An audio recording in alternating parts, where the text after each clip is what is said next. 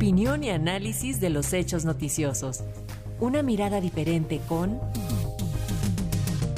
Maite Azuela.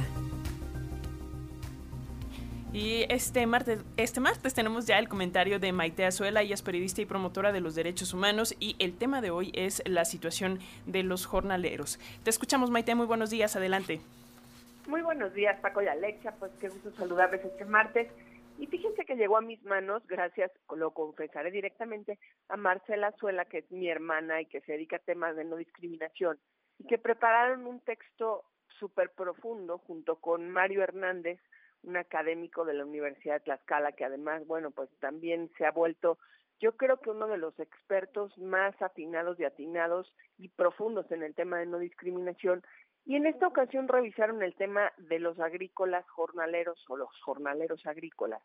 Y sí, hay datos que quisiera compartirles. Primero, bueno, se dedicaron a revisar ellos las encuestas nacionales sobre discriminación hubo tres, la del 2005, la del 2010 y la del 2017, y ellos se dan cuenta que pues es un grupo históricamente discriminado que aunque sí las mencionan en estas encuestas, pues en realidad el programa que se utiliza para prevenir y eliminar la discriminación y que se aplica en 2006 y el Programa Nacional por la Igualdad y la No Discriminación del 2010 ah, utilizan estos eh, respectivos diagnósticos y entonces pues obviamente si ellos vienen mencionados de alguna manera este, superficial, pues no se vuelven el universo que debe de ser atendido ni tampoco se le aplica una política antidiscriminatoria que pueda ser asumida en su complejidad por el Estado mexicano.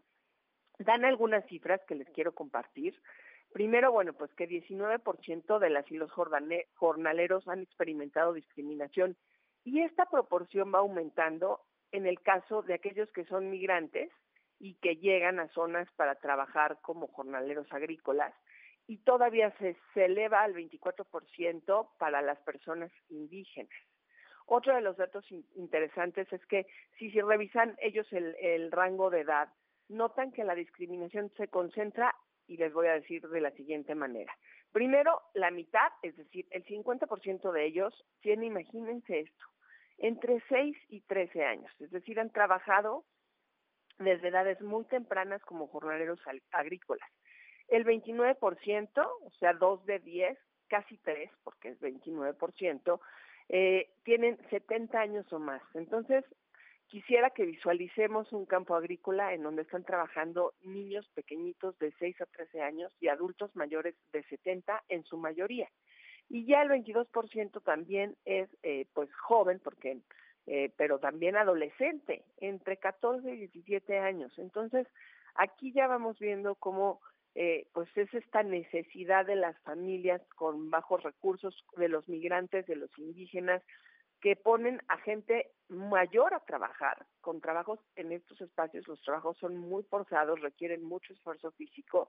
Y otro de los datos es que 27% de las de los jornaleros, pues obviamente afirman haber sido discriminados por su condición social, obviamente su, su situación económica es eh, muy, muy, muy eh, pues de bajo nivel, digamos, y el 25% porque tiene falta de conocimientos o de educación, 12% por su origen étnico, 8% por edad.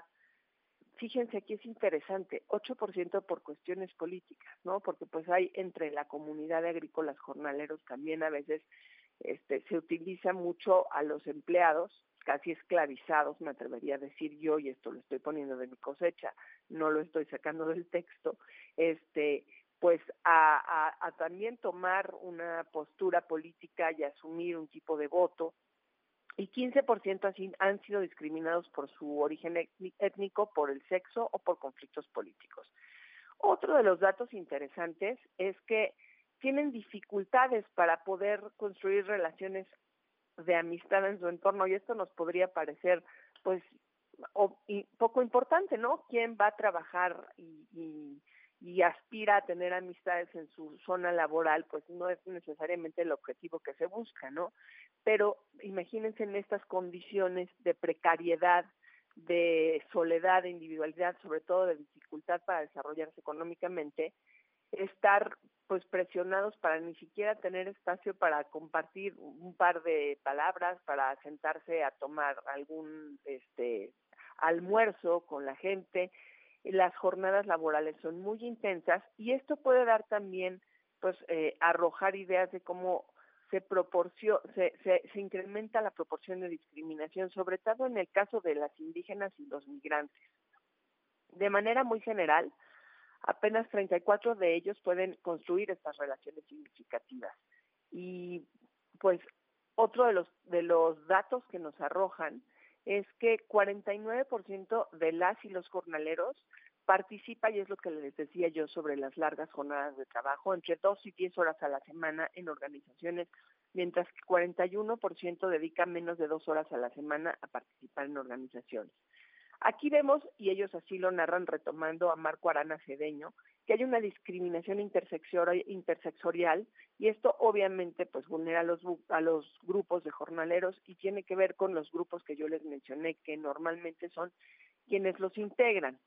El documento es muy amplio, muy profundo. Yo, para darles alguna idea a ustedes y a nuestra audiencia, creo que lo que quisiera es también compartirles algunas de las propuestas que estas, estos dos analistas ofrecen cuando revisan a fondo esta situación.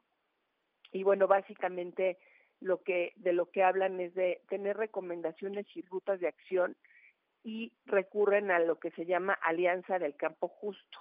Y las recomendaciones que hacen son pues para actores públicos, sobre todo para trabajar en entidades como Morelos, Chiapas, Baja California, Sonora, Guerrero y Ciudad de México, que son las que enfrentan mucho este programa de discriminación para jornaleros agrícolas.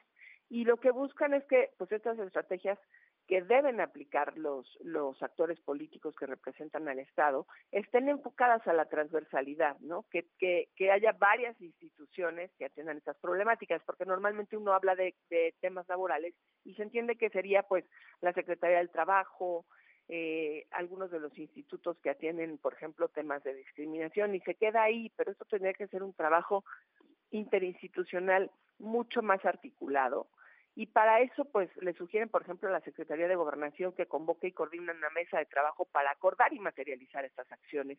Si viniera esto desde, desde las instituciones federales y pudiera irse permeando las instituciones locales de manera integral, pues obviamente podría proveer de, de, algunas políticas mucho más efectivas.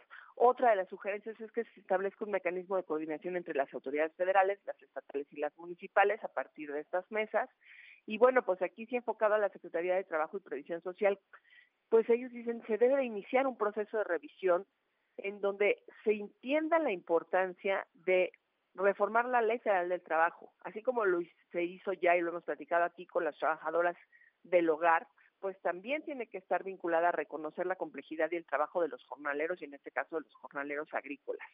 Por ahora lo dejo aquí, pero creo que es un tema que nos da para, para, para mucho análisis, para mucha revisión y sobre todo porque pues debemos asumir la responsabilidad que tenemos como ciudadanas y ciudadanos que consumimos productos agrícolas, que tenemos el gozo de, de comernos una deliciosa mandarina en diciembre o de estar probando un mango de Manila y que en realidad este es el esfuerzo de miles y miles de hombres y mujeres que trabajan en condiciones paupérrimas con nulos derechos laborales.